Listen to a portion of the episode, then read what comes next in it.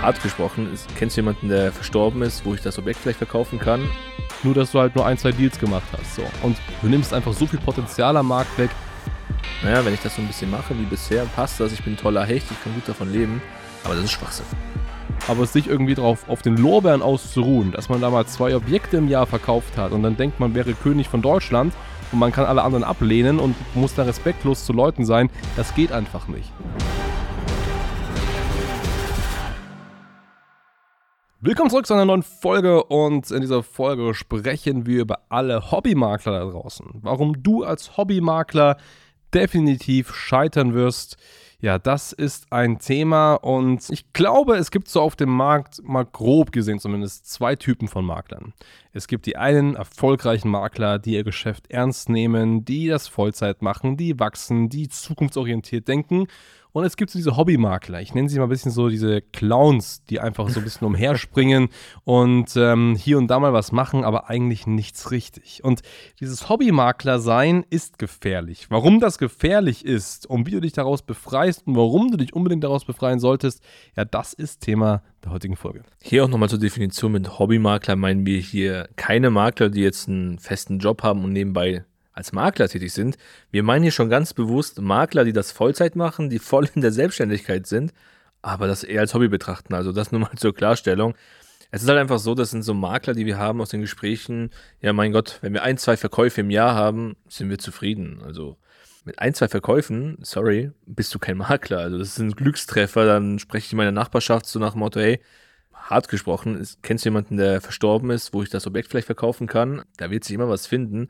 Das ist so das Hobby, was da passiert. Ich meine, es ging jetzt leider Gottes viel zu lange gut mit diesen Maklern. Die konnten lange überleben, sind nicht aufgeflogen. Aber wie das Leben so schön spielt, letztes Jahr ist ja einiges passiert. Ähm, kleiner Orkan ist über diese Branche gefegt. Und jetzt ist es wirklich so, all diese Makler, diese Hobbymakler, diese Clowns oder wie man sie auch immer nennen möchte, die werden jetzt gnadenlos scheitern. Und das Problem ist, sie werden nicht mal merken, warum ihr Geschäft jetzt stagniert, abbricht und sie am Ende des Tages ihr Geschäft abmelden können. Es kommt gerade was auf die zu und die merken das nicht, weil sie einfach der vollen Überzeugung sind, naja, wenn ich das so ein bisschen mache wie bisher, passt das, ich bin ein toller Hecht, ich kann gut davon leben, aber das ist Schwachsinn. Richtig, richtig. Und ich kann mich da an so eine Situation erinnern, das ist glaube ich, auch schon zwei Jahre, eineinhalb Jahre her. Da hat jemand bei uns angefragt, der bei uns Kunde werden möchte und die Aussage war wohl, ja, ich würde das schon gern machen und ähm, ich habe da jetzt auch, also wir haben da, glaube ich, Käuferakquise gemacht, äh, und nee, Verkäuferakquise war das damals noch, also Eigentümergewinnung. Und ähm, die Person, die da verkaufen wollte, die wollte unbedingt verkaufen, aber die wollte das erst so nach drei, vier Monaten machen. Ach ja, ja, ja. ja. Also eigentlich ganz normal. Jemand, der jetzt verkaufen möchte, der möchte im seltensten Fall, dass jetzt schon morgen zum Notar gehen, der möchte auch erstmal, dass der Makler sich das anschaut. Und dann kann es ein bisschen dauern. Also jeder Makler weiß, das dauert mal so drei bis sechs Monate. Das ist völlig normal. So. Und ähm, bei ihm war das aber, glaube ich, anders. Und vielleicht kannst du es genauer ausführen. Du hast, glaube ich, mit ihm gesprochen, wie er da eigentlich drauf war. Ja, es war total bescheuert, muss man ehrlicherweise sagen. Wir haben den Lied generiert. Ähm, es war auch eine nette Dame, also die Eigentümerin. Wir haben den nur zur Info weitervermittelt an einen anderen Makler, der das Geschäft auch angenommen und glücklich äh, bedient, das Ganze. Aber die Grundsituation war einfach, wir haben mit dem Makler gesprochen, so hey, ist der Lied, dann kam so die Rückinfo, weil wir nachfragen, hey, wie war die Qualität, wir möchten ja gute Leads generieren. Ja, Mensch, Harald, Lied ist total beschissen, macht gar keinen Sinn. Okay, warum, was ist los? Ähm, falsche Daten, will nicht verkaufen. Nee, nee, haben erreicht, konnten telefonieren, möchte auch verkaufen. Ich so, ja, was ist das Problem? Ja, sie möchte jetzt nach dem Sommer verkaufen. Da waren es so ungefähr noch so fünf, sechs Monate hin, ähm, damit es verkauft werden soll. Ich so, ja, und jetzt? Ja, mit sowas möchte ich nicht zusammenarbeiten, das ist totaler Schwachsinn. Ähm, ich verschwende doch hier meine Zeit nicht mit sowas. Und das ist für mich ein Hobbymakler, weil am Ende des Tages, das war ein Objekt, ich glaube, knapp 600.000 Euro Verkauf, also knapp 600.000 war es beim Notar gewesen, schlussendlich. Und im Prinzip hätte er nur den Alleinauftrag aufnehmen müssen, ein bisschen warten und dann nach einem halben Jahr den Verkauf starten können. Also sie wollte auch den Alleinauftrag vergeben. Das ist ja der Witz. Sie hat den vergeben, aber wollte, dass der Verkauf halt erst nach dem Sommer startet, dass halt vor nichts beworben wird. Nicht mehr und nicht weniger. Und sowas wurde halt einfach abgelehnt, was per se in meiner Definition, in meiner Welt echt ein geiler Lied ist. Mega gut, richtig. Aber das ist genau dieses Zeichen für einen Hobbymakler, der sein, seinen Job nicht ernst nimmt, der einfach, ja, so ein bisschen schön Wetter, ja, was mir gefällt, nehme ich an, was mir nicht gefällt, nehme ich nicht an. Hey Leute, ihr habt eine Ver Verantwortung für eure Kunden und gerade die Dame, super nett, wollte verkaufen. Ich weiß gar nicht, ob es eher Bescheidung war, aber es war auf jeden Fall irgendwas, irgendwas Persönlicheres, ein Ansatz, wo sie, oder vielleicht wollte sie verkleinern. Auf jeden Fall war es einfach ein persönlicherer Grund, ja, wo man einfach auch als Makler in der Verantwortung ist, da einfach grundsätzlich moralisch zu helfen, finde ich zumindest und dann einfach aufgrund, nö, ich habe keine Lust, das dauert mir einfach ein bisschen zu lange, das abzulehnen. So. Und das ist einfach ein Punkt, was absolut nicht geht.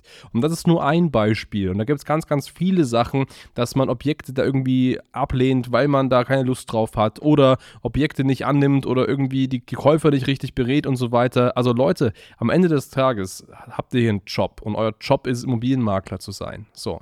Und nur weil euch vielleicht irgendwas gefällt, weil euch die Zeit nicht passt, weil euch die Nase nicht gefällt oder weil sonst irgendwas ist, am Ende des Tages müsst ihr euer, euer Geschäft professionell betreiben. Darauf kommt es ganz einfach an. So, und da gibt es auch mal Tage und Situationen, wo es vielleicht nicht so ist oder wo es einfach nicht so gut läuft, aber sich irgendwie darauf auf den Lorbeeren auszuruhen, dass man da mal zwei Objekte im Jahr verkauft hat und dann denkt man wäre König von Deutschland und man kann alle anderen ablehnen und muss da respektlos zu Leuten sein, das geht einfach nicht. So.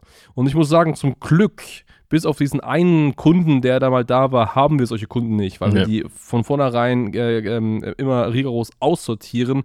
Aber ich weiß, dass es sehr, sehr viele von diesen Personen auf dem Markt gibt, die einfach sich sonnen und sich schön und gut und geil fühlen, da mal ein paar Deals gemacht zu haben, aber eigentlich gar nichts reißen.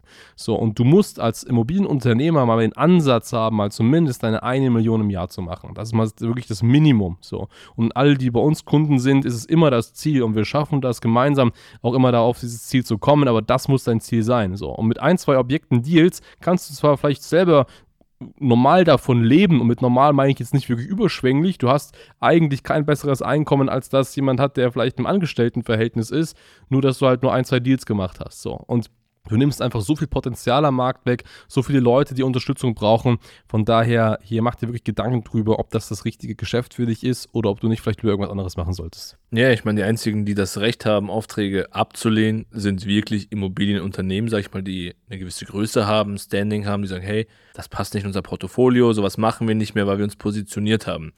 Da ist das alles völlig fein, völlig in Ordnung. Empfehlen wir ja sogar auch, dass ich sage, okay, wir machen jetzt keine Einzimmerwohnungen, keine Studentenapartments, wir machen nur Mehrfamilienhäuser und so weiter und so fort.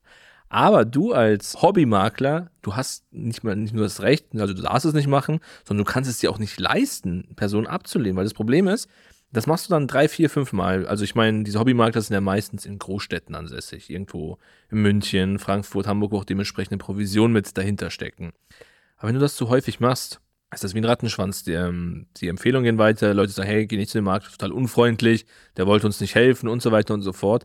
Und damit war es das. Und das Problem ist jetzt im Jahr 2023 muss jeder um gute Aufträge kämpfen, die gut eingewertet sind. Ähm, es ist nicht mehr so rosig wie, von den, wie in den letzten zwei, drei, vier Jahren. Es ist jetzt ein Markt, wo man kämpfen muss. Und wenn du jetzt schon diesen Ruf hast und keinen Akquisestrang hast, dann hast du jetzt zwei Optionen. Entweder du gibst jetzt Gas, fängst an zu akquirieren, nimmst dein Geschäft ernst, suchst dir auch professionelle Hilfe in Form von Marketingmaßnahmen und so weiter und so fort. Oder du lässt das sein und wirst sehen, wie dich jetzt innerhalb der nächsten paar Monate deine Konkurrenten komplett vom Markt fegen werden. Richtig, richtig. Und ich kann eines sagen, was unser Ziel ist. Unser Ziel ist es, sobald wir in einer Region einen Makler haben, dann ist es ein Makler, der Bock hat, der wachsen möchte. Wir werden von diesem Markt jeden Hobbymakler verdrängen mit dem, was wir machen können. Wir werden ja. unsere Kunden so stark aufbauen, dass andere Hobbymakler so oder so keine Chance mehr haben. So, und das, darauf könnt ihr euch sicher sein. Von daher könnt ihr euch jetzt entscheiden, ein richtiger Makler zu werden, bei uns anzufragen, mit uns zusammenzuarbeiten oder nicht. So, das ist mal der Punkt dazu. Und wenn das euer Weg ist, dann schaut mal auf standard-marketing.com, könnt euch ein kostenfreies Beratungsgespräch sichern. Wir bauen euch das mit euch gemeinsam komplett auf. Also wir schauen auch wirklich sukzessive, wie können wir euer Level, euer unternehmerisches Level steigern auf Basis von Objekten, Verkaufsanfragen, äh, aber auch Kaufanfragen, Umsatzlevels und so weiter und bauen euch da wirklich einen geilen Plan auf, dass ihr auf eure Stufen, eure Zielstufen kommt. Genau, dem ist nichts hinzuzufügen. In diesem Sinne, danke fürs Zuhören und bis zum nächsten Mal. Ciao, Servus.